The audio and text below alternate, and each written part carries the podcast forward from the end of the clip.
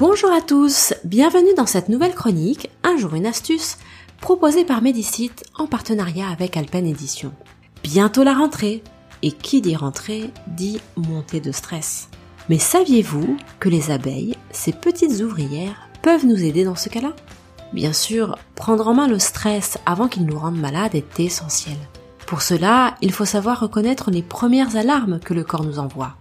Le premier signe du stress est le plus souvent la tension musculaire, contracture, mâchoire serrée, courbature, crispation, etc.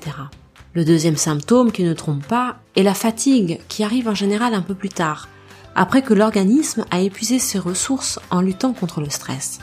Les perturbations du sommeil représentent aussi de bons indicateurs d'un état de stress. Alors, pour lutter contre le stress, voici deux remèdes. Faites une cure régulière de gelée royale à raison d'un gramme par jour à laisser fondre sous la langue tous les matins, accompagné de miel de lavande et de pollen stimulant. Vous verrez, contre le surmenage, cela vous aidera grandement. Vous souffrez d'angoisse? La prise de pollen de fleurs d'oranger, de miel de tilleul ou d'un aroma miel à base de miel d'oranger est fortement conseillée. N'hésitez pas à l'enrichir aux huiles essentielles de bergamote, de petits grains bigaradiers ou de mandarine pour plus d'efficacité.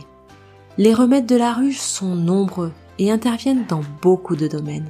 Alors découvrez-les dans le livre du professeur Domerengo, Les remèdes de la ruche, paru aux éditions Alpen. Quant à moi, je vous donne rendez-vous demain pour une dernière astuce.